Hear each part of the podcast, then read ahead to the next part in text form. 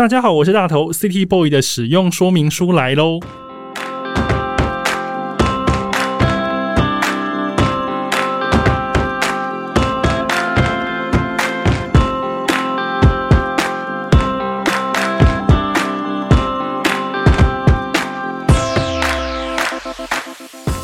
嗨，我是大头，欢迎收听 City Boy 的使用说明书。这是一个从 City Boy 角度出发的生活风格节目。每一集我都会邀请一组来宾，和我从各种主题里面找到增进生活情调的方法。所以，不管你是 City Boy 或是 City Girl，都欢迎你一起加入。这一节主题呢，叫做日本大明星的翻译举弱。在疫情前呢，每年来台湾的日本大明星或是歌手还是乐团都非常的多。有时候呢是宣传新的作品，有时候呢是举办演唱会或者是见面会。要与这些远道而来的大明星互动的时候呢，我们常常需要口译的协助，让口译呢当成我们之间的桥梁哦，精准地翻译对方的对话，并在一来一往中呢做零时差的抛接。而这个工作呢，它需要非常高度的语言能力，还有临场反应。所以工作内容呢，让我非常好奇。今天我邀来这位来宾呢。他翻译过的人真是太多太多，我随便列出一些来吓吓大家好了。比方说，他当过小田切让、松田龙平、松田翔太、山田孝之、佐藤健、英太、阿部宽、七夫木聪、斋藤工，然后呢，兼田将辉、井户亮等人的口译，而且呢，他也帮多部电影翻译过字幕，可以说是呢，在台湾关于日本娱乐大明星的第一把翻译的交椅。让我们来欢迎 Choco 张克柔。嗨，大家好，我是秋狗张克柔。那我谢谢大头的介绍，因为我们平常在当名人口译的时候，都是呃习惯让日本人也可以就是记住我的名字，所以我都是大家都叫我秋口。那我平常在翻译日本电影的字幕的时候，是一直都用本名张克柔，所以大家可能在不同的场合有听过这个名字，但其实秋口跟张克柔是同一个人。那今天。很高兴，因为平常都是躲在呃明星或者作品的后面嘛，今天很开心可以到大头的节目来跟大家分享一些我自己的心得，谢谢。天呐，你好专业哦！真的吗？因为会找秋口来的原因，是因为我觉得真的是太佩服秋口了。只要在呃任何工作场合，我讲工作场合，是因为我其实之前在疫情开始之前，我会接一些日本歌手或是日本演员的一些访问。那很多人会问我说：“诶，大头，你日文怎么这么好？你可以去访问歌手，或者是访问这些人。”然后我都会悠悠的回大家说：“我有口译啊，就是我的日文呢，只够跟歌手点餐这样子，差不多。歌手可能会帮我送上一个餐后的咖啡，或者是帮我送上卡子冻这样子而已。所以我觉得口译非常重要。那俗话说，好的口译带你上天堂。”这个好的口译呢，就是它一出现的时候，你就会知道说，OK，好，今天稳了。今天我只要好好的做好我自己的本分，我把我要的问题详实的把它问完，口译可以帮我很精准的翻给歌手或是演员，然后演员他们说的话，口译也会帮他们很详细的组织过，好好的调整，然后传到我的耳朵里面，让我们都可以完成这个访问。那当然，我之前遇过非常多荒腔走板的经验，那个就不说。但是今天这一位来宾秋口，就是他出现的时候，我就想说啊，天哪，我稳了，我就大致的躺在那边访就好了。秋口就是这样子的一个来宾哦，所以呢，今天特别把他邀到这边来，邀到节目里面来，让让他分享一些跟口译相关的一些工作的背景跟经验。然后也分享一下他是如何成为一个口译的。相信大家喜欢呃看日剧、看日综、听 J-pop 等等，对这个工作呢一定会非常熟悉。或许你已经看过他翻译字幕电影，只是你不知道他是谁；或许你参加过他当口译的活动 等等，你也不知道他是谁。但是今天听了这一集之后呢，希望你可以好好记住他的名字。那首先我想要先问秋口，就是因为口译需要非常好的日文能力。你的学日文契机是怎么来的啊？谢谢大头这么精彩的介绍，我自己都听了一一一身冷汗这样子。那其实我自己还蛮晚才开始学日文的，我差不多是高中的时候，因为开始喜欢上 J-pop，开始跟其实跟大家一样开始看日剧啊、日综，然后听日本音乐，然后看一些日文小说这样子，然后当时才决定要开始学日文。其实。很多人都是会在这边开始起心动念的想要学。但是，比方说像我，其实就是没有真的好好的去学。但是秋 o 你是属于你你在对于这些日文、J-pop、日综等等有开始有起心动念、有兴趣的时候，你就已经开始投入。那是大概你几岁的时候？高中差不多高二的时候，所以应该是十六七岁的时候。那个时候，呃。也不能说是最大众，应该说那个时候迷 J-pop 的人是很普遍的一件事情，所以打开电视就可以看到日本的节目啊。然后，所以我还记得我，诶，国中还是高中啊？那时候我第一部看的日剧，其实我已经比一般人要晚一点了。我第一部看的是《夏之雪》，然后我 Summer Snow 小栗旬、唐本刚，对，广东广末凉子。嗯，然后我第一部买的日剧 DVD 是《池袋西口公园》。那个蛙种洋介，对蛙种洋介常来质疑。那时候就开始看日剧，然后跟很多朋友一样，就觉得说，哎，有没有可能不透过字幕直接去听他们在讲什么呢？或者是看久了，有一些日文的句子就会渐渐渐渐的进到耳朵里面，然后就开始想说，哎，那我学五十音的话，可能有一些东西我就可以直接听懂，直接看懂。所以一开始真的只是呃，单纯是兴趣，想要去。学一些日文的东西了，也没有说那么的深入。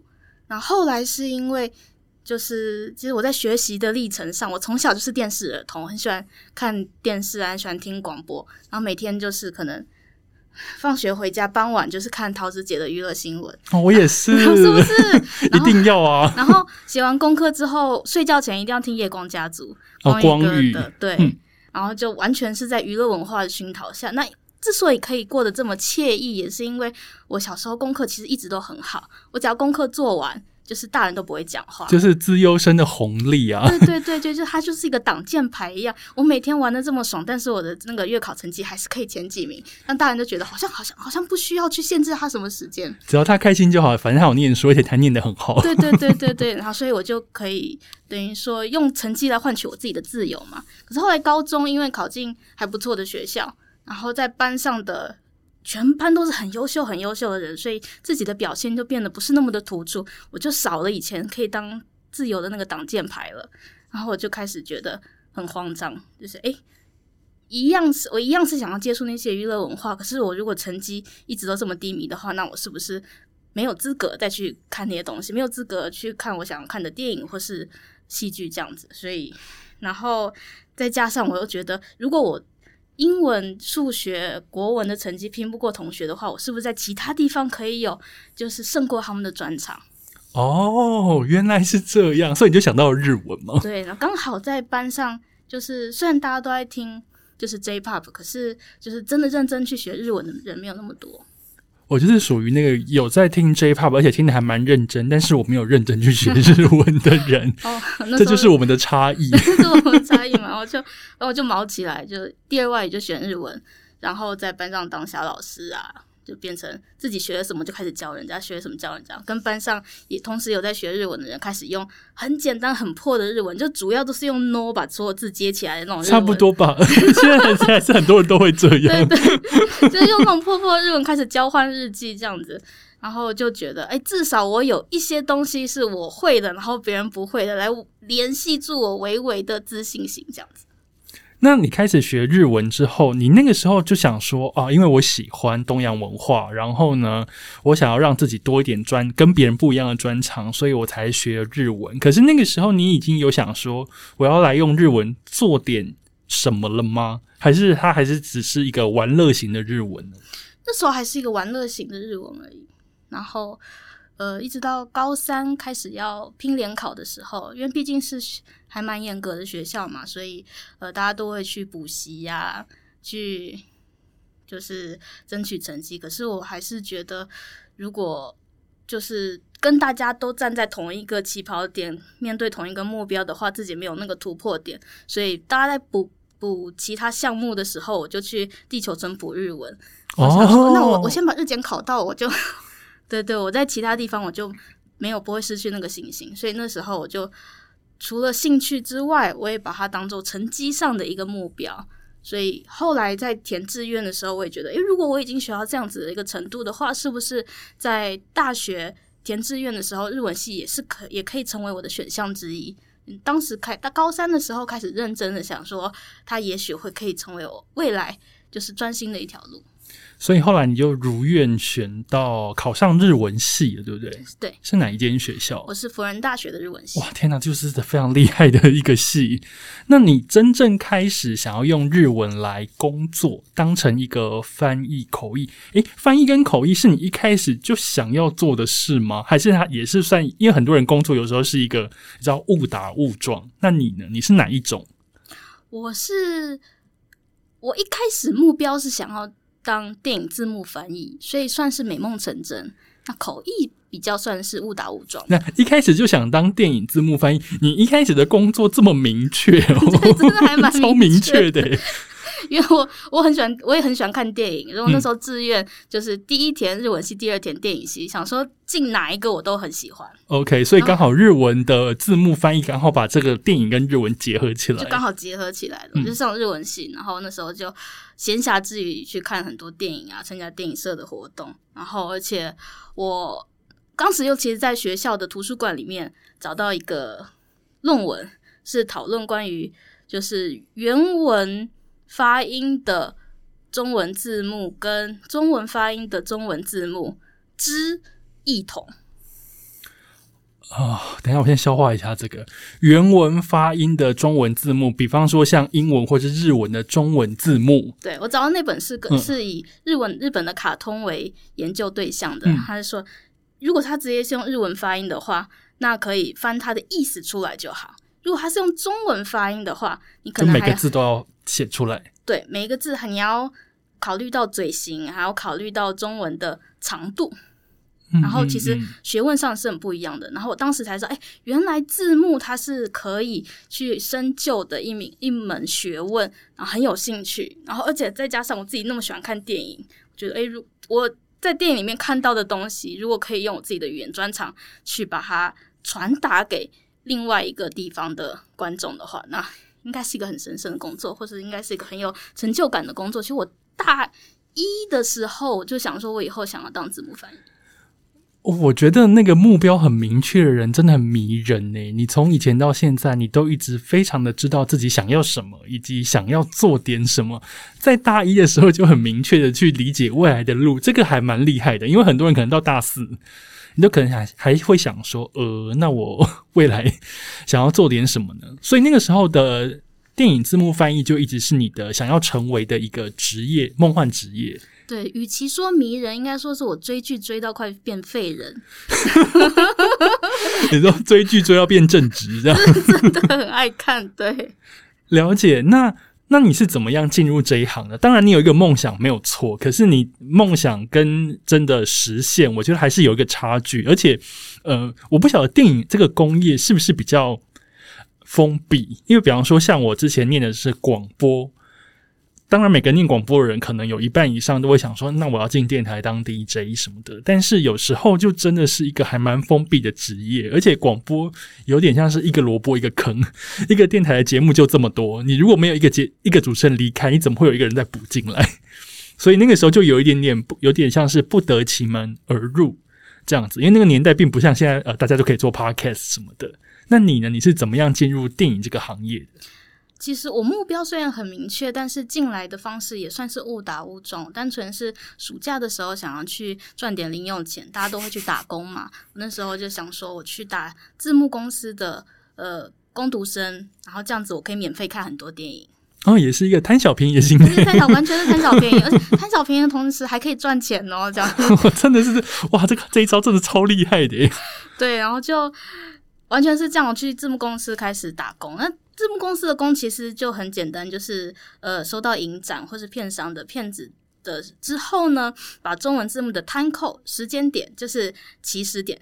用就是在字幕公司用他的机器，就是把那个点全部打上去这样子。那尤其是在影展的时候，一个影展可能进来四五十部片，那在短期内需要制作大量的影片字幕。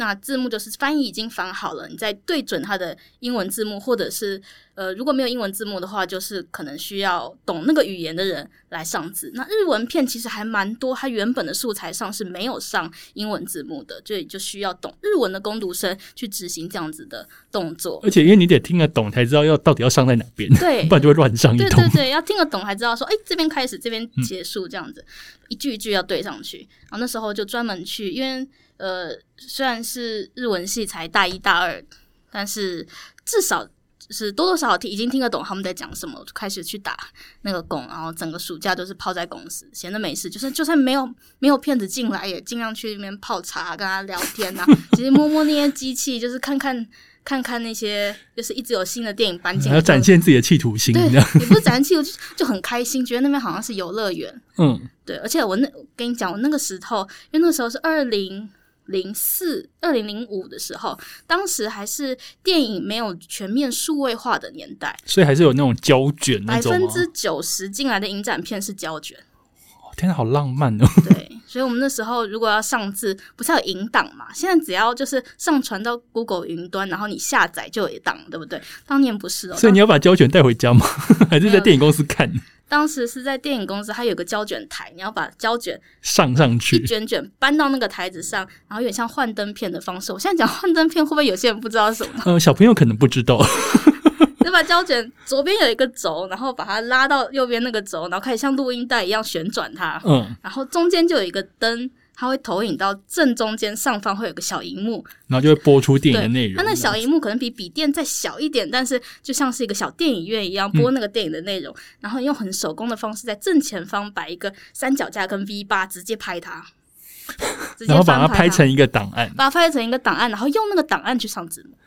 啊！天哪，哦，我今天听到好好好 detail 的内容，好开心哦。所以，对啊，现在其实现在有摸过胶卷的人真的不是很多的。当时在打这工工读生的时候，因为一直在那个字幕公司跑来跑去，所以就有时候会帮忙，就是做翻录的动作啊，摸摸摸摸胶卷啊，摸摸机台啊，就很开心。然后后来就是因为在那边待很久的时间，然后呃，当年的金马影展有一两部日片比较早来。然后他们就觉得说，诶，既然柯友你都在公司的话，你要不要翻翻看？反正这个不急，有一整个暑假的时间。你还记得你第一部翻的日片是什么吗？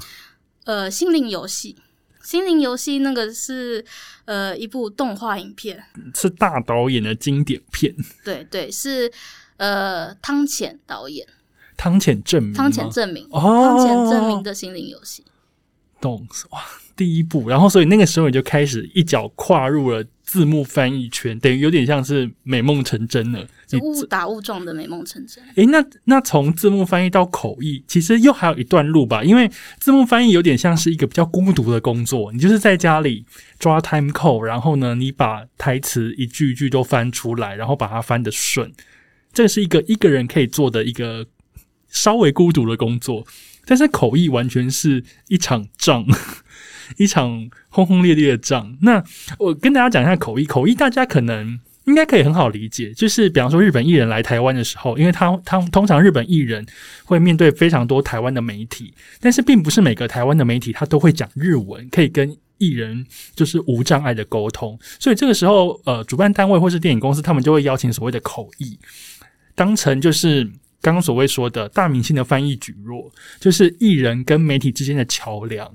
那比方说，我是一个访问的人，我就要事前先提交我要访问艺人的题目给电影公司或是口译，让他们先去做一些准备，因为我可能会问一些跟这个艺人相关的一些各式各样的问题，比方说他之前演过的作品、之前唱过的歌等等，他们得先做功课。然后实际到那一天之后，到那个场地，我就必须要提问，然后呢，口译就要把我的问题翻译给艺人听。那艺人听了这个问题之后呢，用他们的语言，然后用日文回答，然后呢，口译再把他们的日文迅速的 五秒差的 快点翻成中文，让我知道，这样子我才能把它写成一篇报道的文章。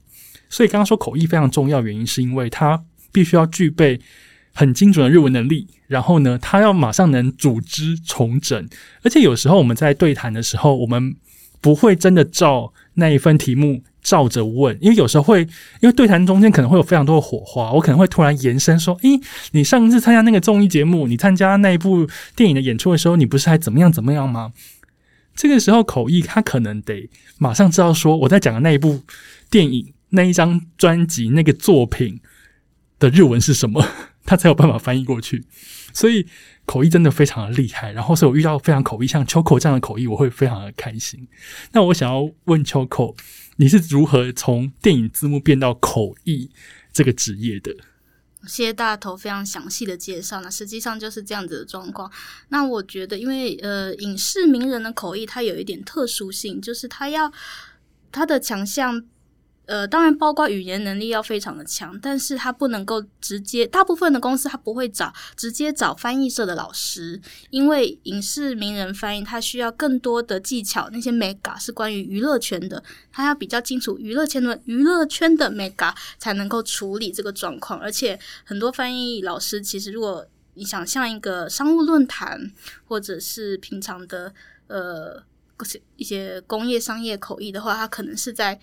那个同步口译的包厢里面，哦，对对对，大家都戴一个耳机，台上讲什么，他就可以大概差个三五秒就可以翻出来。对对，那那个是比较功能性、专业性的。但是，呃，影视口译它的不同点就是，呃，口译是唯一跟明星一起站在台上的那个人啊，可能还有主持人啦，可是是他是必须一起在。镜头前面抛头露面的那个人，所以他必须承受在媒体镜头或是众人眼光之前的高压，然后跟明星一起承受那个高压的同时，把他要讲的话中如实的呃传达给观众。而且刚刚秋口有讲说高压，大家知道那个高压是什么吗？就是全场数百人、多家媒体都在等你翻出明星要讲的话，那种高压就全部人都在等你。这样对不对？对，那压力真的蛮大的。平常就是再怎么厉害的口译老师，可能在十个摄影机在你眼前不到一公尺的距离包围的状态的话，可能功力都会往下先打个五成再说。所以，片商和活动主办公司通常也不会直接找翻译社的人，他们通常都会找有相关背景。或者是呃有类似的公司里面会日文的人，所以我一开始成为口译的契机也是因为我呃出大学之后呢，我是先进电影公司工作，然后那时候我也开始有产出不少就是电影字幕的作品了。当时刚好高雄电影节呃刚成立不久，然后开始有一些国际的单国际观摩的单元，然后做很多日本导演的专题。然后当时的呃接待统筹呢，就是需要找。愿意去高雄帮忙，就是接待那些日本导演的口译，然后他就四处询问之下，他就找到我。然后我其实我一开始也很担心，说我没有正式的口译经验，那真的可以胜任吗？可是他就觉得，因为我们做的是日本的导演专题，我希望还是有电影背景的人比较。因为他非常专业的知识，诶，他做过什么？他拍过什么？他合作过哪些人？这个没有基本的功力在，其实。呃，翻译社老师可能他们未必知道这么多 detail 的东西。对，有一些是可以做功课，可以做功课做到某一种程度。可是电影座谈的话，可能对于电影的熟悉度，或者是对于整个呃业界的熟悉度，会可以让呃活动的品质更加的往上升这样子。所以我那时候因为我也很喜欢那个导演的作品，我就答应了。然后从那次之后呢，就慢慢慢慢就是有更多参与影展的机会。然后因为我同时在电影公司任职，所以。呃，在电影公司的时候，我主要是做国片啦，做国片的，就是海外销售啊，或者是宣传制作，所以电影方面的一些环节都有接触。所以，然后同时也在公司的同意之下，我平常假日或者是晚上没有工作的时候，就会去接台湾呃一些影展的口译、日片的口译。那所以那个时候就开始。累积一些人脉，然后到二零一七年的时候，才自己出来做全职的翻译。所以在零九、零八、零九到一七年之间，其实我接的全部都是导演跟演员，完全都是电影圈的。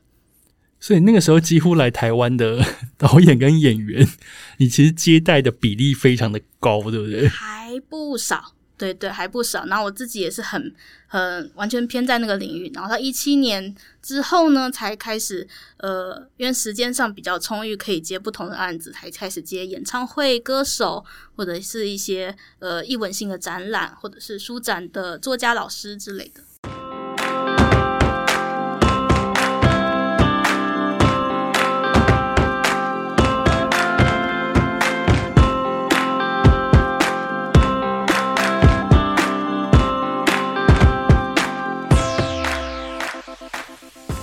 呃，我跟 Choco 应该是在我已经忘记我们是几年的时候认识的。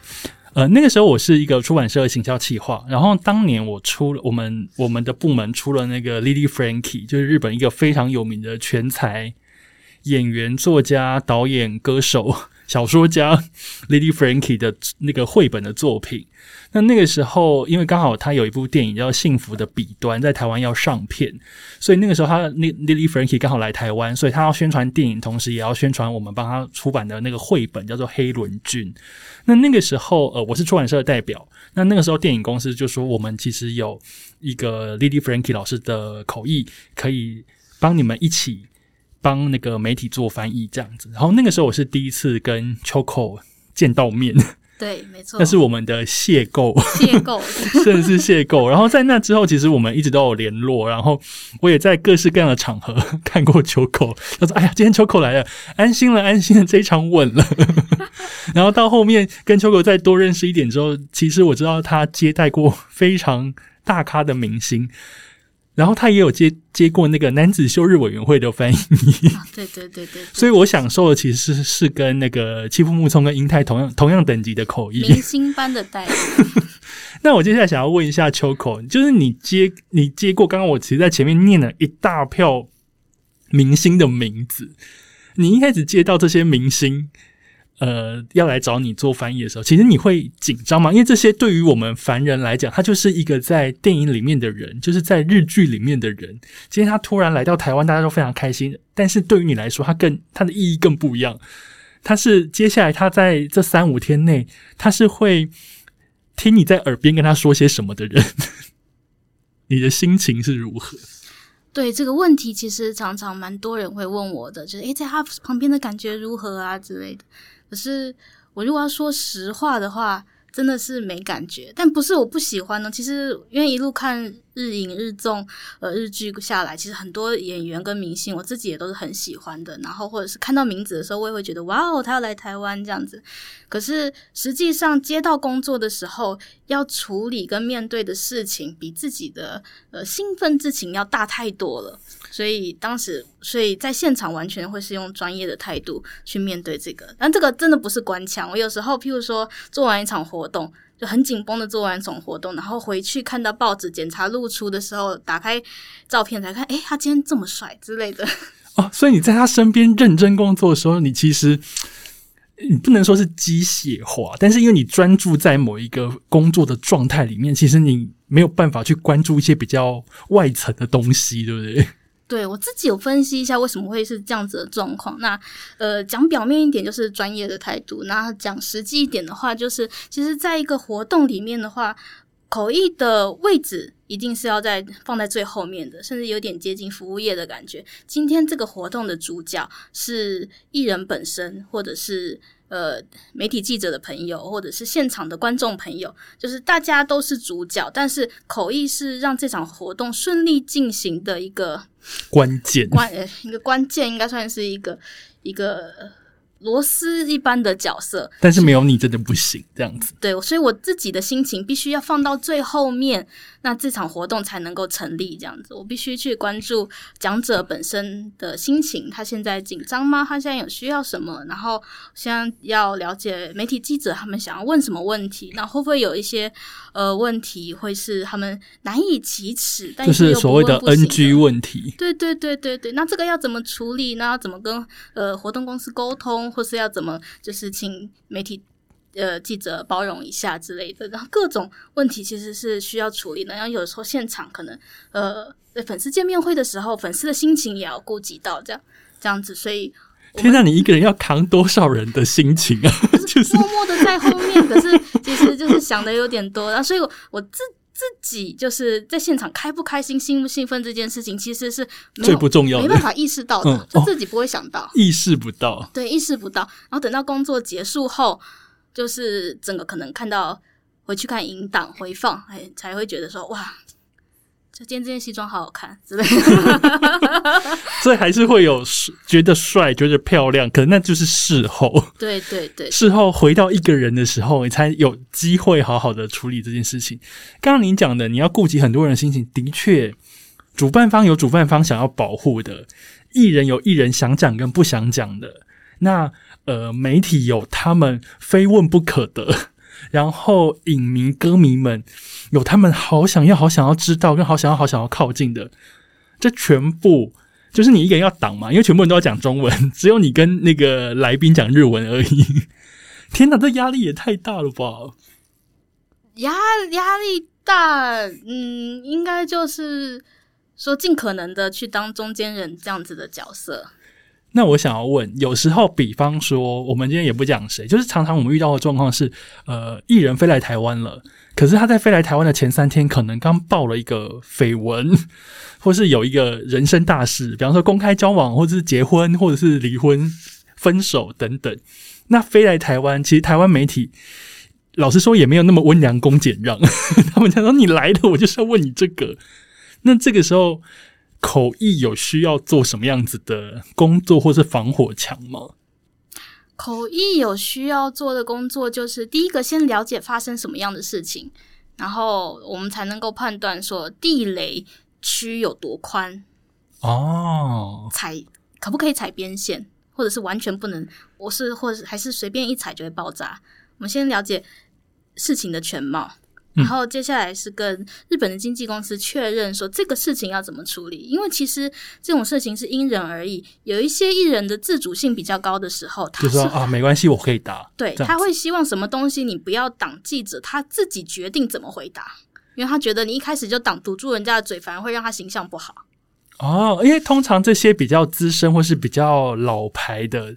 他会觉得你过来，我四两拨千斤，反而可以让大家觉得说：“哦，天哪，他好亲民哦，来者不拒。”对对对，经验老道的反而会觉得我有我有我的处理方式，然后我自己的形象是我自己可以控制的，所以这些东西大家可以不用那么的顾虑。你们想问什么就问。那有一些的话是经纪公司还有他的考量，我们一开始就放在 NG 名单，就希望记者不要问。那其实台湾的记者是非常友善的，你来台湾就是如果有 NG 名单的话，他们。呃，不是 NG 名单，NG list 就是 NG 问题集，他们不会问那个问题。但是如果像大头一样说刚刚说的那样子，前面报了一个很大的事情，那大家一定还是有那个任务，必须去关注一下，必须去就是得到他的发言，这样子得到他这方的想法。那这个时候怎么办呢？就是大部分的记者会尽量就是投擦边球过来。就是可能换一百个切入点问，对对对，譬如说把它包装在这次的作品里面，就是这次的某一首歌的歌词讲到什么什么，是不是有这样子的心情呢？你平常是怎样呢？这样子，那你如果遇到这样子的状况，你会怎么处理呢？那如果他这个问题包装的够好的话，其实我们口译真的不需要做什么事情，我们就照翻，我们就如实的翻，嗯，就单就就是做自己的工作就好。那可是如果。有一些可能包装的比较不好的问题，但你知道他不是恶意，他只是要执行这个任务的话，那有时候口译就会稍微多试一点，帮他去润饰那个问题。天哪，你当下你还得帮他 润饰问题，就主要就是因为你知道记者他只是要执行任务，他不是有恶意，嗯，可是艺人这边也有他的坚持，他也不想要伤及他的形象，所以尽量让两边都不要就是有，不要让两两边都不要吃亏。但是你今天如果艺人有答出来，然后记者也有东西可以带回去。对，而且记者东西带回去，如果他这个东西是一个好的回答，事实上是增加艺人的曝光，就是没有人是想要害他的。啊，对，对他也会用，他也会用他们的方式去帮他做一个曝光露出，因为他一定是对这个艺人有兴趣，他今天才会到现场来采访。是，对，所以然后而且一定也会带到作品，所以有这个曝光就是。并不完全是一件坏事，只是看要怎么包装这个问题。那可是如果完全他就是你看出来他问问题有带有一些恶意，或者是呃完全不守规矩，就是直接丢直球过来的话，那这时候口译可能就先停个三秒，然后让呃片商的或者活动公司的公关或是他们的经纪人直接出马哦，因为这也不关你的事情，你也不是你帮他挡，我没有决定权，就是要不要犯这个问题。哦，所以前面是事前，大家得做好各种排练。就是如果怎么样，就是你你们出来挡，因为那是你们的场。对对对。哦，了解。那另外也想要知道，就是其实你接待过这么多人，你有你有接待过你自己的本命吗？或是自己真的是超级喜欢的演员或者是歌手等等？我自己的话，因为我都还蛮喜欢的，所以比较不会呃有很像粉丝见到偶像的心情。那我第一次有很有很强烈的朝圣感的时候，是朝圣感是会 doki doki 那样子就觉得吗？哇是神这样 的时候，是见到日本的美术大师总田洋平老师，哇，他真的是大师他真的是欸大神的角色，他就是呃，总田洋平，他其实他画了非常多宫崎骏、吉卜力的动画的背景，就是一个大师，然后一个是一个厉害的美术家。对，没错。然后，如果在学生时代的时候，我就会去买他的电影美术画集全集，然后去看，然后还去听他的讲座。那时候他已经是神一般的存在。然后后来他又参与了非常多的大片，所以我觉得哇，就是来台湾有机会当他的口译师，真的是一件非常非常荣幸的事情。然后就帮他做一场座谈，然后。呃，还有一次最开心的就是他用赛德克巴莱的美术入围金马奖最佳美术的时候，那时候我也是做他的现场接待，我觉得啊就是人生人生就有这次机会我就够了，但我很就很可惜他那次没有得奖。但是你有接待到大师啊，哇，好厉害！那在你历来的那个口译经验里面，可不可以分享一些印象深刻的事情？因为老实讲，那种现场活动一定是状况连连，状况连连不见得是一个负面，但是因为我们常常在办现场活动，你就知道说。再怎么百密一疏的排练，现场一定会有现场的问题，而且那个问题，你通常你就想说：天哪，这到底为什么会发生这种事情？或者是说啊，现场突然有一些很可爱的事，很体贴、很温暖的事情，有没有这样子的经验可以跟我们分享？对，其实呃大头在前一天晚上他就有先跟我讲说，他要问这个问题，让我可以去呃回想一下之前有发生过哪一些，然后我就想了很多，我就讲了很多可以再。录两集，我还问？他说：“我可以讲几个这样子，真的讲不完呢。就是光这一题，我们可以录两个小时，我觉得我们就加，我们就留下来录 SP 算了。我觉得大家一定非常想听。真的。再再多再多录一个，就是只聊这件事情的。那我讲一下一个比较有名的，好了，就是斋藤工他那个时候用有名的，对比较优美比较有名的事件，是是对你来讲，你会让你非常有名，以及让斋田工也非常有名？都还蛮有名的。我那时候还登上报纸的那个那个娱乐头版的标题。天呐，当口译当到登上头版，来吧，我们来跟大家分享一段斋藤工的故事。但是很不应该，但是就是发生这样子的事。那时候他是以导演的身份，因为他在呃身为导演的时候，他是证明为齐藤工，对，没错，演员是斋藤工，导演是齐藤工，他是以齐藤工的身份来台湾参加他的自己导演作品的电影首映，然后台湾电影台湾的上映活动这样子，然后当时的会场就是摆了三个高脚椅。主持人一个，他一个，然后我口译小姐一个，也是我本人这样子。然后刚好主持人跟齐藤工两个都是一百八十公分以上的，所以他们就是那你几公分呢？我一百四十出头，我天哪！大家知道那个身高的落差，因为这个身高的落差对这个故事是有非常重要性的关键。这这身高真的不是我故意的，这样子 我尽力了，我有我有穿高跟鞋，我有多十公分，但是多再加 plus 十也只有一百五而已，所以当时呃。台上的高脚椅就发生了，活动要开始，我们已经讲完开场白，已经拍完很美的就是单拍之后，大家要做定位开始访问了。结果我坐不上那个高脚椅，等一下，这你说，因为你身高很关系，那高脚椅太高了，你爬不上去我。爬不上去，而且我企图要爬它，你说在众目睽睽之下，在众目睽睽之下，现场几百个粉丝，然后后面都是媒体，这样子啊，就就是心中充满了沮丧，想说你为当下有场，哎呀，我想说就天崩地裂的感觉，就是为什么我爬不上去，我还我还我还跳了两次，然后跳不行，上不去，然后然后然后齐藤公因为他就在我旁边嘛，然后就看我他看我这么奋力，然后还上不了那个椅子之后，他他就就是架住我的腰，想要把我直接摆到那个椅子上。我的天哪！但是因为这个举动真的是非常的绅士，然后又引起台下粉丝的一一阵就是尖叫这样子。下面都在飞小花，这样对对对，但是但很残念，就是他也他的助攻也没有让我成功的爬上那个什么？等一下他都要帮你撑了，你还是没上去。我还是上不去啊。但太太糗了。然后最后觉得，我就觉得那真的上不去的话，那我就我就放弃。然后我就跟他说，没关系，那就是我的这个椅子撤走，我我站着，你们坐着，因为刚好两位呃什么呀？高高个高个高个型男坐在坐在高脚椅上的样子，刚的高度刚好跟我站的差不多哦。对，我想这样很比较方便嘛。可是就是因为齐藤公他真的非常非常绅士，我想不行让你站着。他说不行不行，只有你一个人站着。他就说那不好，他就跟旁边的那个工作人员讲不好意思，我们台上三个椅子全部撤掉。哇塞！对，所以后来就是两个一百八跟你一个一百五，三个一起站在那边，真的一个站在那边，然后就是就是变得更难沟通，因为他们很高。我的天哪！这件事情这这真真的是很很糗啦，人生黑历史之一，但是还蛮有趣的。所以可能你意外帮他赚到另外一个绅士的亮点。对对对，隔天头条都是那个。哇！你回去有懊恼吗？还是觉得说 真的是有点好笑？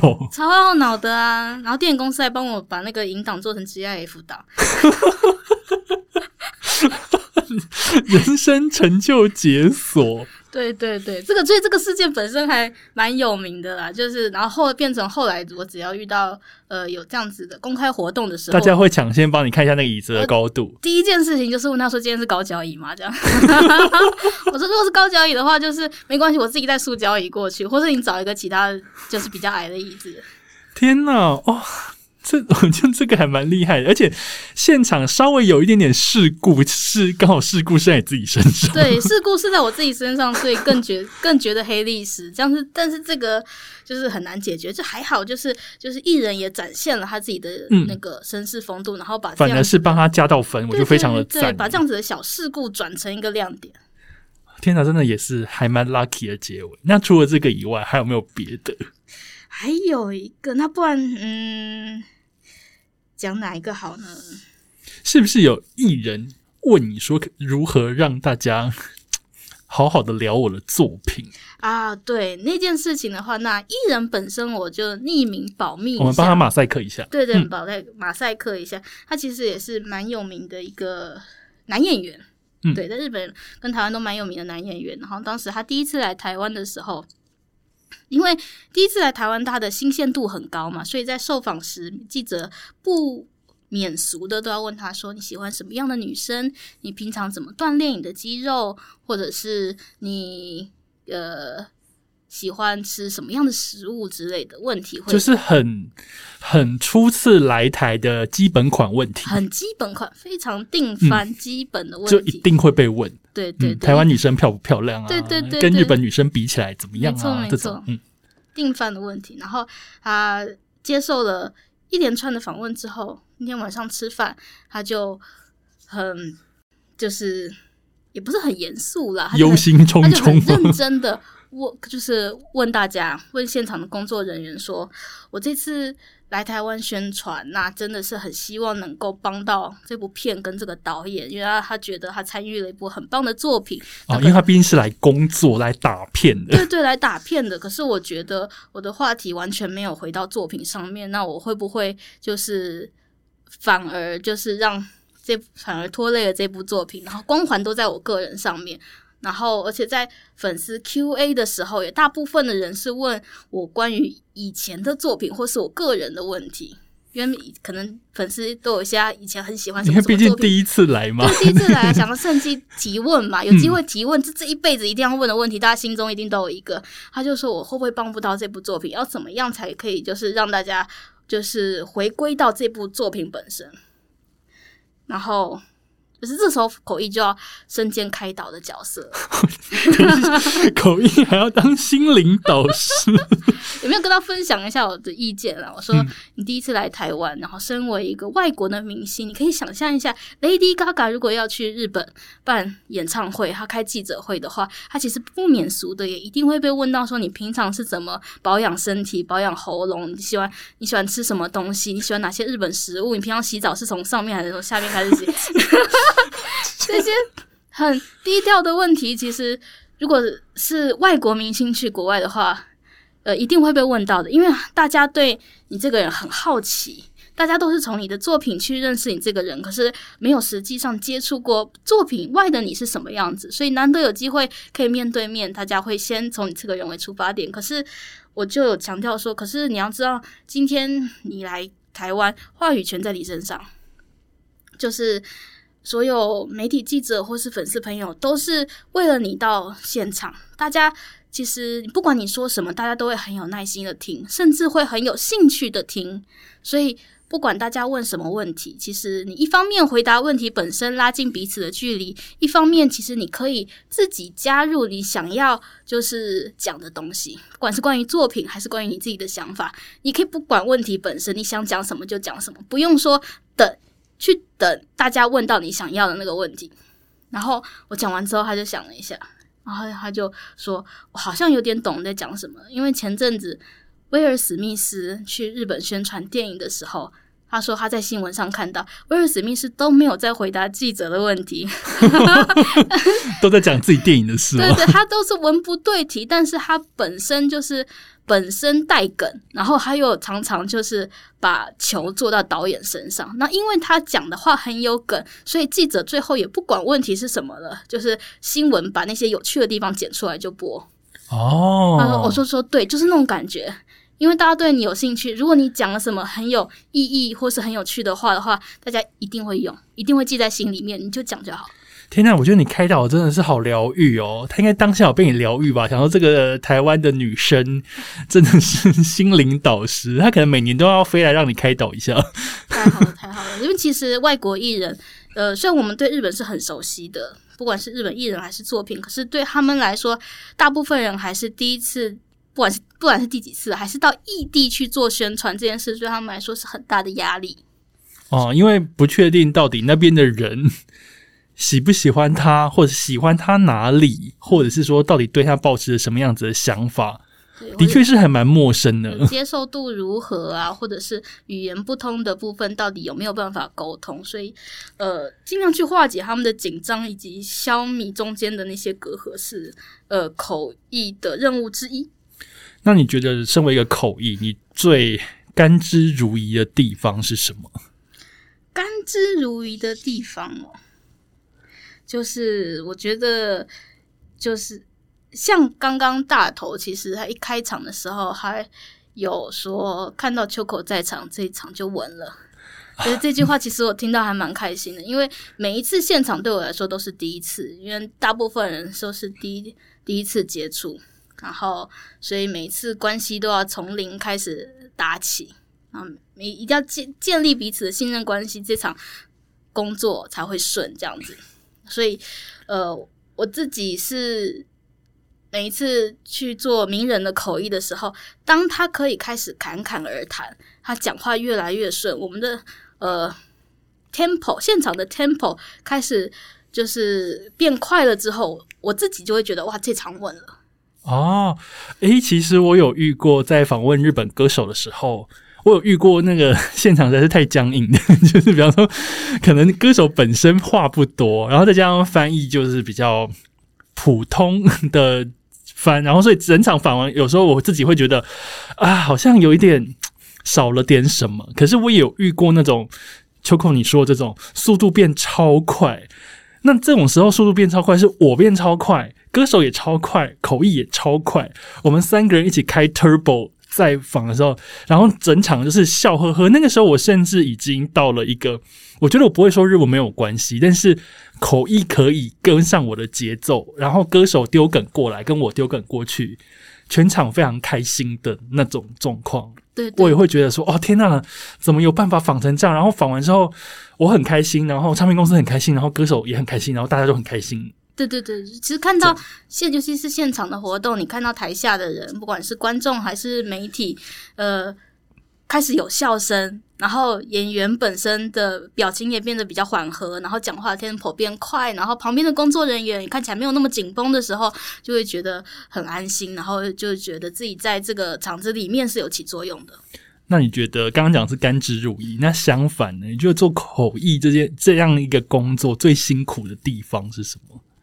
最辛苦的地方就还是刚刚话题中有出现的高压吧，因为呃翻出来的每一句话可能隔天就会直接上报纸，哦，因为是因为因为他是访问，他是媒体要使用的，所以的确他讲的每一句话，他都可以用，他都可以用。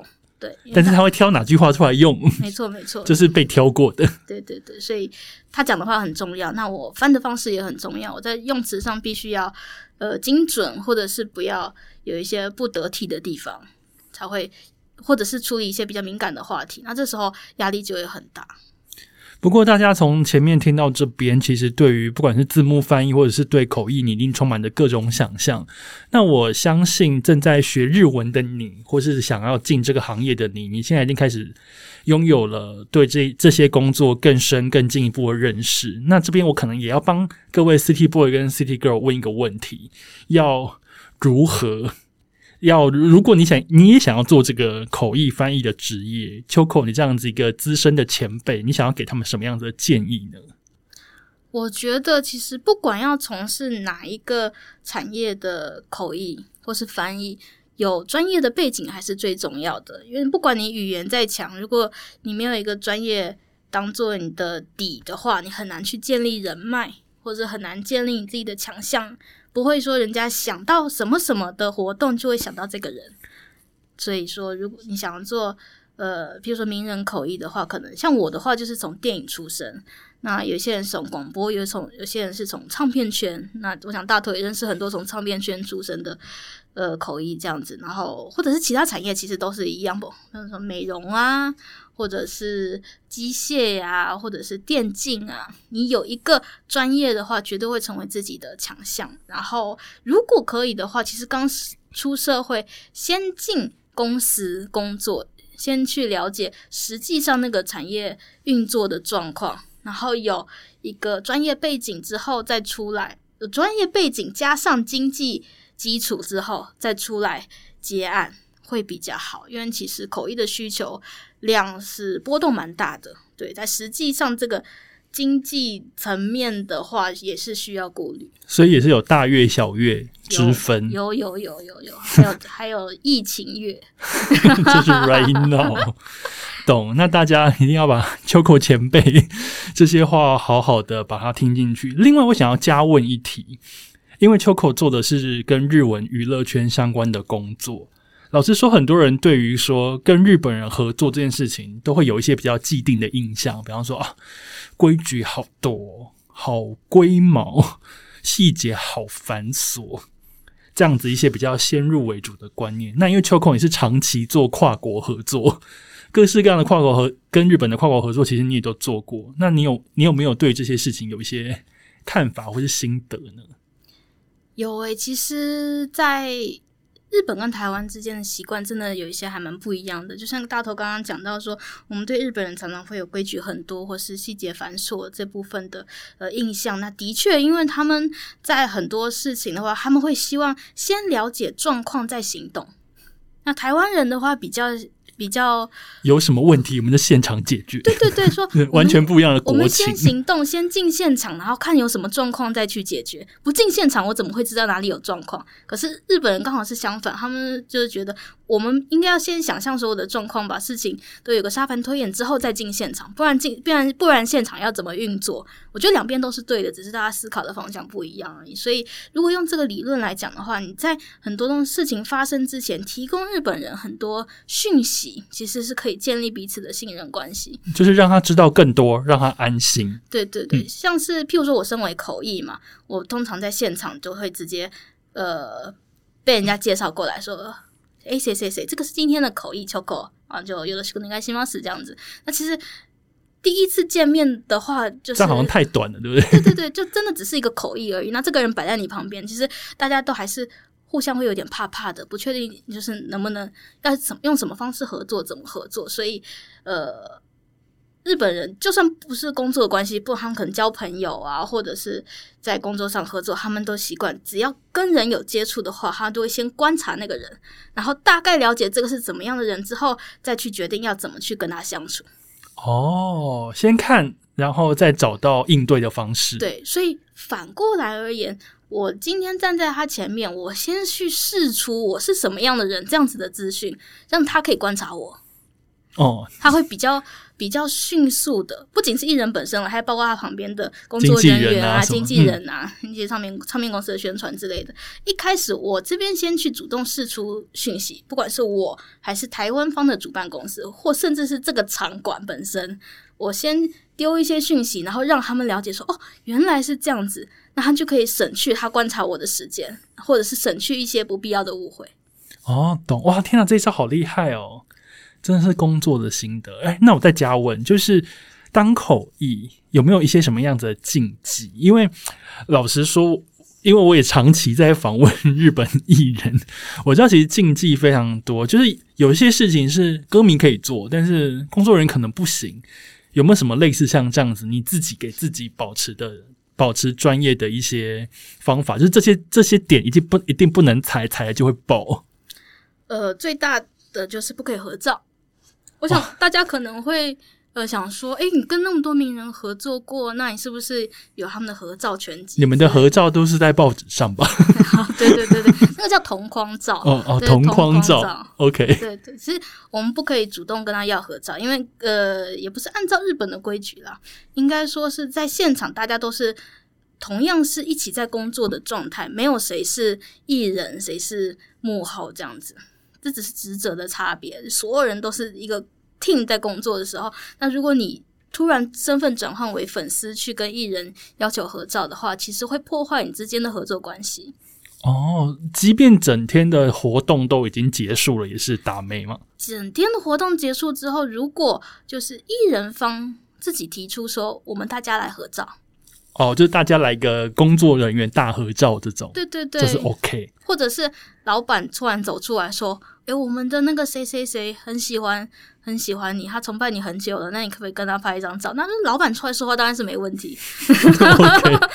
那只是通常这种事情很少发生了，那大部分都是都是。嗯，可能日本的经纪公司或者是艺人本身，还蛮多日本艺人他会主动提说：“那谢谢大家跟我们今天那么辛苦，那我们大家来拍一张大合照，或者是说就是要单拍也可以。如果你没有带手机的话，其实还蛮多人会主动提的。那主动提的话，当然很开，当然会很开心。因为他因为他说主动提，你一定要跟他拍，因为是礼貌。我们主动提，你还不跟他拍？主动拍说：“哎，我没有要跟你合照。”突然就 是突然就失礼。对对对，这样很奇怪，但是。呃，基本上我们是不管是活动前跟后，是绝对不会主动嗯要求合照的。对，其实而且还有还有一个禁忌，我觉得大家可能不太知道的，就是在现场，不管艺人有没有在附近，我们不会直接叫他的名字。啊，我好像知道这件事情。譬如说，我举什么例子好呢？那不然我讲安室奈美惠好了。好，反正他隐退了。对不起，我不应该这样做的。没关系。对，我们就举个例子，譬如说，呃。可能经纪人那边说，麻烦拿两两瓶矿泉水过进休艺人休息室。嗯，然后我要跟台湾的工作人员传达说，不好意思，拿两瓶矿泉水去安室的休息室。不会这样子讲，不行，这不行这样讲。为什么呢？因为艺人的名字，不管是日文或是中文，其实就是就算是中文，日本那边的人也。来台湾做活动的话，大大概也都会记得。你知道说哦，那个发音是艺人名字的中文。对，然后当你讲不同的语言，他就会想说，有什么事情我不知道，有什么是关于关于艺人的事情是我不知道的。你们是在背后讲他的坏话，或者是你们在背后有，或是在讨论什么事情？然后原来有这种样这种心心态跟心情哦，会不安，会觉得你一定是在讲艺人的事情，可是我不，可是我不知道你在讲什么，因为你在讲中文，我听不懂。对，我会很不安。然后我又不能直接走过去说什么事，因为好像又不你又你没有跟我讲，代表好像不关我的事。可是我又很在意，那会其实会让彼此工作上就是加深了合作的困难度。哎，等下这个我觉得这个这个很日本，这个超日本的。对，所以那如果好死不死刚好一人有可能去上洗手间呢，或者是他刚好经过附近，听到听到有人在讲自己的名字的时候，其实正常人都会很在意，很在意。你这样说好像没有错。如果你真的经过一个地方，发现对方在说自己的名字，但是比方说一群外国人，你想大头大头怎么样？你想说怎样？什么事吗？那可能可能跟你没有关系，或者是但他们可能刚好提到这个字，或者是就像我刚刚讲的，他只是在讲你的那间休息室而已。嗯，但是就是用到那个字的话，听到的人就会在。意，所以呃，我我知道其实大家会用代号，我们就会用代号，但也不是很奇怪的代号。哦、就是小姐啊，对，就是譬如说，就是用艺，譬如说艺人，如果乐团的话，就会讲主唱、吉他手，哦哦哦哦哦，对，或者是、如果是呃团体的话，就会讲团员。嗯。嗯嗯嗯啊！天哪，好喜欢这个，因为之前、我之前大家约略知道他们会用代号叫，因为毕竟我也很、我也很常在那个现场出现过，对对但是我其实不太知道那个幕后的原因是什么。哦，原来如此！今天真的是哇，获得好多专业的资讯哦，的真的有够开心。希望今天 City Boy 跟 City Girl 对这一整段 Choco 所带来的口译、翻译以及各式各样的大明星现场的幕前幕后，觉得非常满足。今天遇到秋口来实在太开心了。那我们接下来呢，休息一下，马上进入我们第二个单元。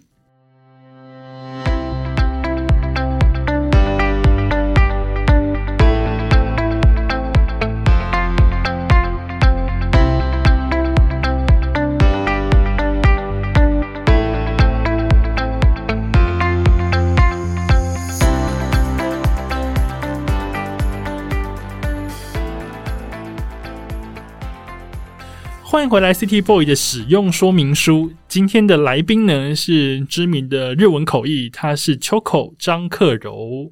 Hello，大家好，我是 Choco 张克柔。嗯，那现在呢，我们前面聊了非常多口译翻译的事情之后，接下来进入第二单元，叫做 City Girl 主题曲。那这个单元呢是跟 KKBOX 的音乐嵌入功能做合作，只要你下载最新版本的 KKBOX 的 App 呢，你就可以听到我们说话，同时还可以听到我们要播的歌。那呃，刚刚我们聊了非常多跟口译相关的事情，那我也想要问秋口，就是日文娱乐、日本娱乐圈。电影啦、J-pop 啦、动漫啊等等这些，对于你来讲，全部都是工作的一部分吗？说实话，因为我本身的兴趣就是关注日本的娱乐，所以我自己反而会有时候分不清楚工作跟娱乐的界限在哪里。对，有时候甚至在工作的时候，我也还蛮投入其中的，觉得很觉得很开心。那我想要问你，你不工作的时候，你平常都在听哪些歌啊？我不工作的时候，其实我自己就是主要是听日文跟华语歌为主。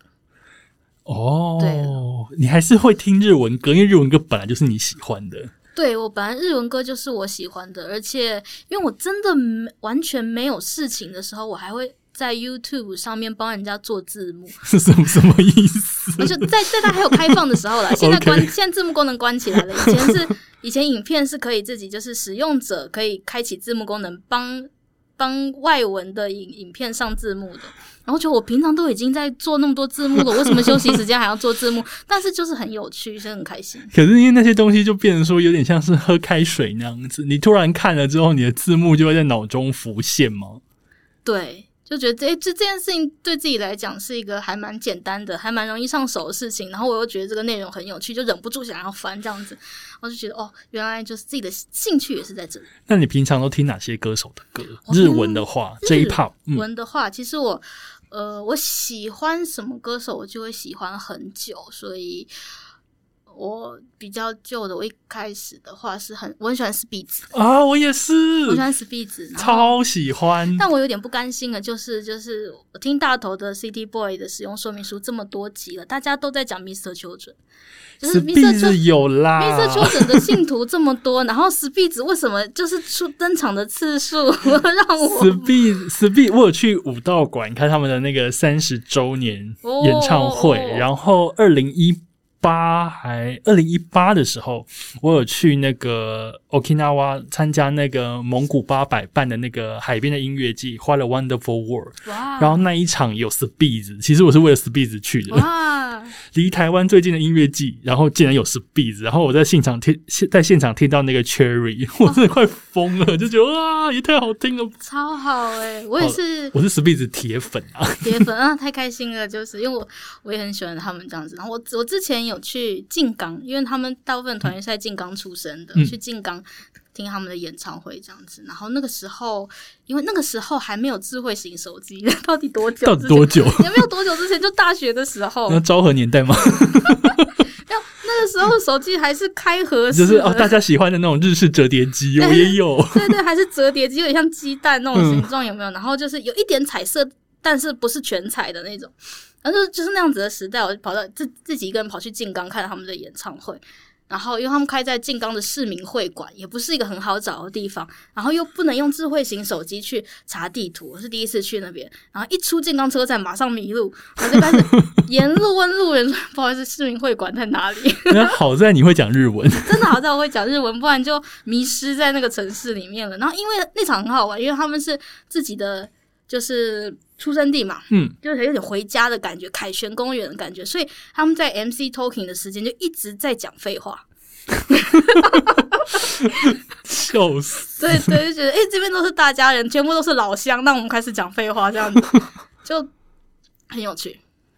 懂，平常喜欢听 Speed 的歌，那今天邀请你到这边来，你有要推荐 Speed 吗？还是你要推荐其他你也很喜欢的团的歌？我想要我。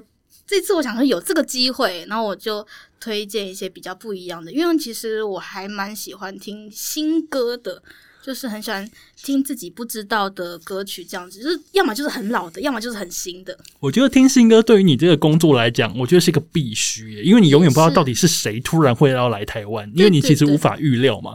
今天如果真的是一个新人团来，或者是一个最新窜红起来的团。你其实必须要先知道他们。如果万一真的是你接到他们的案子，没错，没一方面在工作上真的很有利，但我也不是用义务的心态去 check 他们，也算是有点资讯焦虑的感觉。就是如果有新歌的话，就会去听。如果 YouTube 上面上一些就是日文新歌的呃 MV 热搜榜的话，我就会去听一轮这样子。譬如说，呃，大家最近比较常提到的日剧歌曲女王就是 Mellet，我也是。很喜欢她这样子可是我今天想要介绍一个，是台湾这边还没有那么多人关注的。既然有这个机会，就来介绍一下，他们叫做 Fantastic Young。Fantastic Young，没有听过吧？因为我昨天还在 KK 我的 J-Pop 达人就突然就是 受到了挫折，然后谁呀？我昨天听 Choco 的介绍，去 KKBOX 就是 Fantastic Young 的粉那个专业上面看了一下他们的呃。追踪人数，追踪人数才就包括我才一百八十六而已。那也好有一百八十六，我刚还以为三。没有，我觉得才什么才三位数，怎么那么少？那我们有关没有关系？我们今天透过你来介绍他们给大家。对，真的还蛮压抑的。但是其实他们之前是主要是在网络上做翻唱为主的一个双人团体，男女主唱，女生是 vocal，男生是 rapper。然后在今年才正式的在环球唱片主流出道，就是 Major Debut，对 Major Debut 出了他们的第一张单曲《直到胜负》这样子。然后，所以其实他们才，所以大头不用沮丧，他们才出道三个月而已。现在我安心了，我今天回家可以好好睡一觉。想说怎么有来宾介绍的歌完全没听过？对，我自己其实也是刚好听到他们这张单曲的主打歌是前阵子日剧的主题曲，听了非常的入耳，然后才去网络上找哈他们的呃女主唱的唱法，其实如果要解释的话，就有点像尤阿手比。嗯，那样子，它是节奏非常的明快，而且歌词很歌词很紧密，有节奏，然后你会不知道他在什么时候换气，就是速度快到如果自己去如果去卡拉 OK 挑战这首歌，应该会断气的那种。天哪，好想听哦！所以我私人我私人就是把它称为断气系 的乐团。但没有没有没有，就是就是大概就是那种感觉。他的歌词其实非常是强而有力，然后很有自己的主张，很做自己，很有那种有点暗黑做自己的感觉。但是他的又很有节奏感，所以听得懂日文的人，如果看他的歌词会觉得很有趣。然后如果听不懂日文的人，其实他的歌词它是镶在旋律里面，它的呃整个韵律感是结合的，结合着节奏，听不懂也会呃。听完他的歌也会觉得非常的爽快，而且其实他的歌曲有推出英文版。然后我非常讶异的是，我本来觉得这种断气系的应该日文还是要唱日文才有才有感觉，但是殊不知他的女主唱英文发音非常非常好，他们的英他们的这样可以把断气系的歌曲唱的，就是英文也非常的有韵味，让我吓吓到不行。好，现在呢，如果你使用 KKBOX 的 App 呢，你等一下我们就会马上播这首歌给你听，好好感受一下秋口所介绍的断气系歌手。我不应该乱下这样子。我觉得这个标很厉害，断气系歌手的歌。你再讲一次这个团名，Fantastic Young，对不对？Fantastic Young。今天非常谢谢 Choco 来到 City Boy 的使用说明书。我们今天真的聊超多的。最后有一件事情，Choco 有写在那个访纲里面，偷偷告诉我说，你工作当天是不听日文歌的。我工作当天不听日文歌。等下，这是这是一个什么样子的一个仪式吗？哦，因为就是工作当天会把我工作上需要用的资讯全部硬塞在脑子里。哦，比方说相关的，等于说是，比方说这个演员的维基百科。对对对，关于他的资讯，因为。